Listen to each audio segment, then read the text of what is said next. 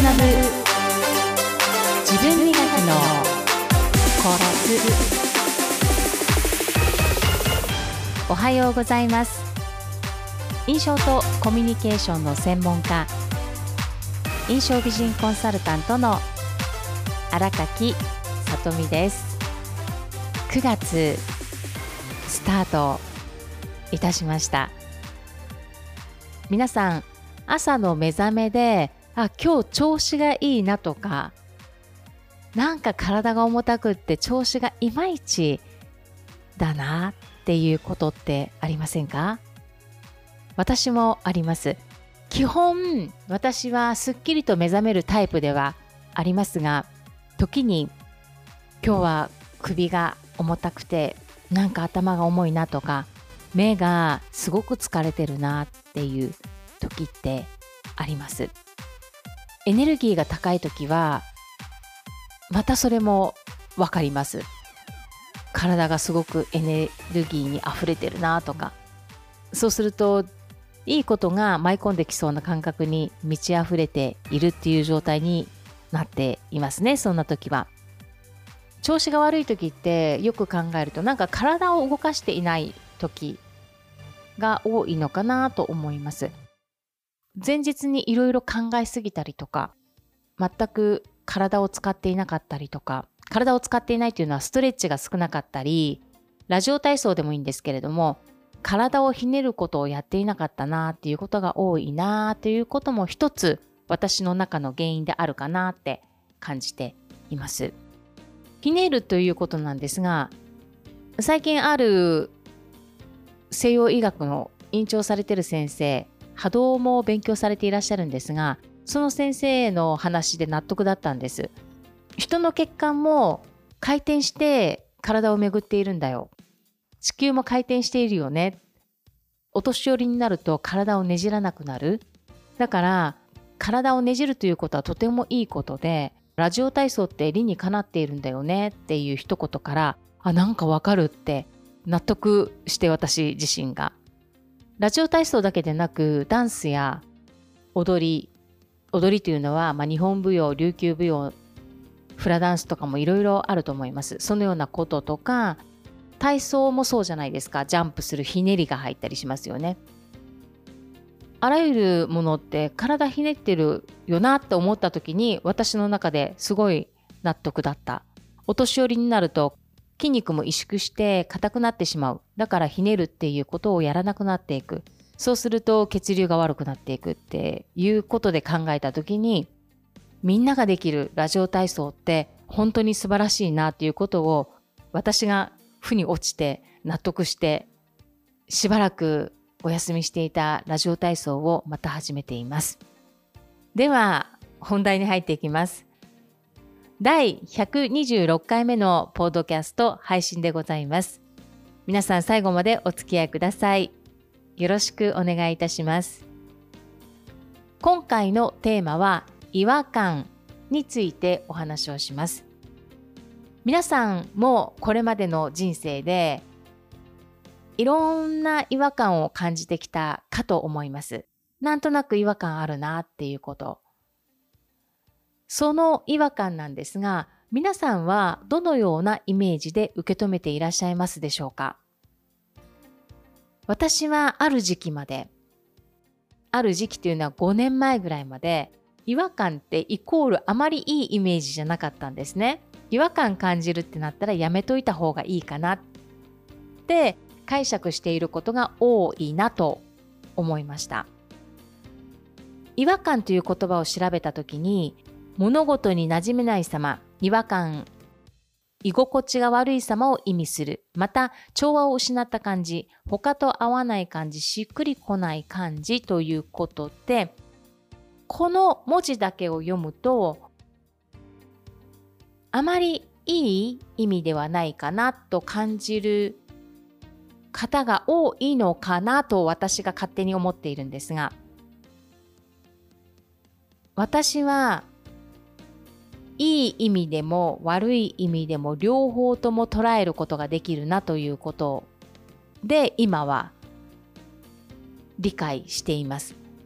違和感漢字からもそうですよね。皆さん漢字をイメージしてください。違うに和むに感じるって書きます。和むという漢字は気持ちなどが和らいで落ち着く。また平和の和や調和の和ということでこちらの漢字を見てもすごくいい意味なのでだから私は違和感という感覚ってとても大切なのかなと思っています。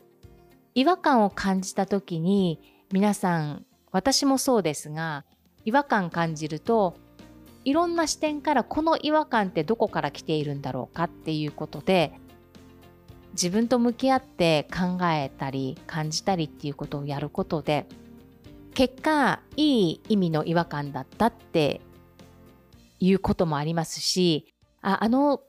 ちょっと違うなと思った違和感って結果当たっていたんだっていうこともありました。だから違和感感じた時にどこから違和感って感じてるんだろうかっていうことを少し考えてみるのはいいかなと思いました。客観的に物事を捉えてちょっと感じてみるっていうことで見てみるといろんな気づきがあるかなと思いました。この違和感ですがあるグループに入ったら違和感を感じるとかそれもそのグループがダメとかじゃないんですよね自分の波長と波動とか波長とかとそのグループの方の波動とか波長がその時は合わなかっただけの話であってこの合わないがダメとかいいとかそういうことではなくって私たち心臓も波を打って動いてるじゃないですか。心電図測ったら波打ちますよね。波動って波と書くから波で動いているっていうことなんです。その周波数もいろいろあるようなんですがそこがただ違っているだけであってっていうことで解釈した時にその違和感はいかようにでもプラスに受け止めることができるんだなっていうことも私の中ではすごく落とし込めている部分があります。あとは姿勢やウォーキングレッスンで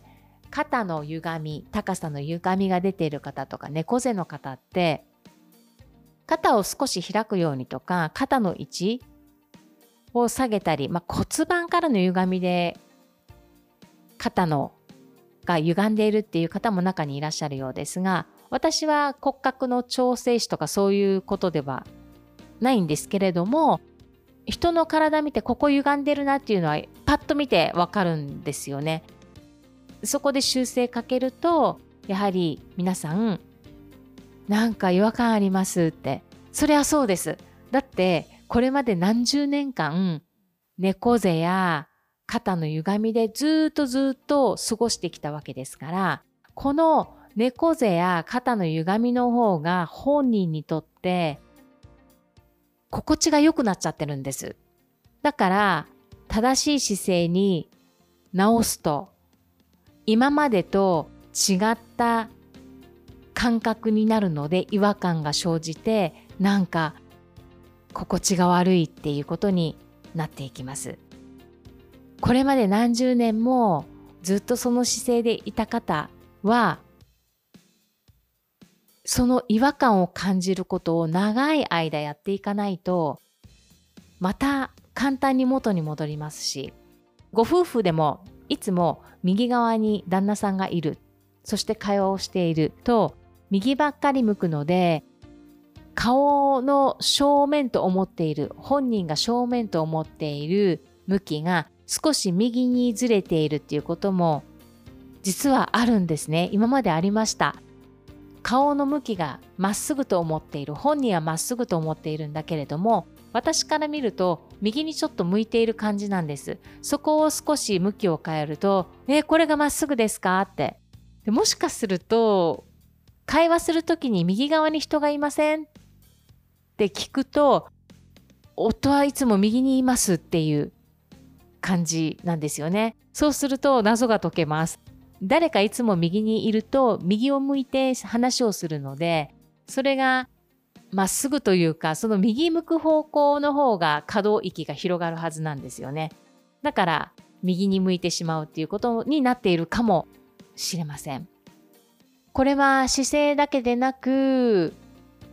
多くのことで起きていると思います。考え方も波動や周波数って専門家の方も言いますよね。だから考え方が違って違和感あるっていうのは